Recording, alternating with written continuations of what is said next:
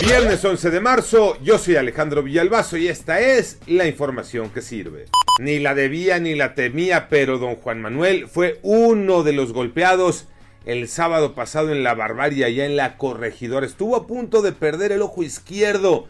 Hoy don Juan Manuel dice, es momento de ver hacia adelante.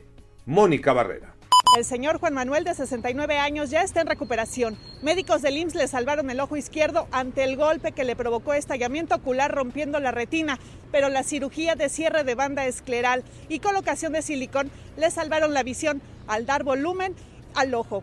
COVID-19, Iñaki Manero. Muchas gracias, Alex. En México hay 10 entidades federativas que concentran el 64% de los contagios por COVID-19 y estas son Ciudad de México, Estado de México, Nuevo León, Guanajuato, Jalisco, Tabasco, San Luis Potosí, Veracruz, Puebla y Sonora.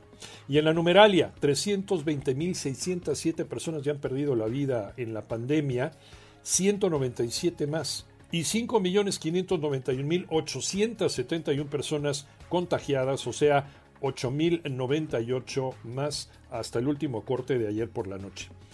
La pandemia no ha terminado aunque estés vacunadísima o vacunadísimo, así que a vacunarse y a seguirse cuidando.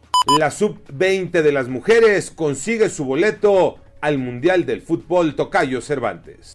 Así es, Tocayo. Grandes noticias. La calificación de la selección mexicana de fútbol femenil sub-20 al Mundial de la especialidad a celebrarse en Costa Rica, tras haber derrotado en una de las semifinales 1 por 0 a Canadá en Santo Domingo, con anotación de Natalia Vázquez. Así que felicidades y el reconocimiento para todas estas chavas que son dirigidas por Maribel Domínguez. Yo soy Alejandro Villalbazo, nos escuchamos como todos los días de 6 a 10 de la mañana, 88.9 y en digital a través de iHeartRadio. Pásenla bien, muy bien, donde quiera que estén.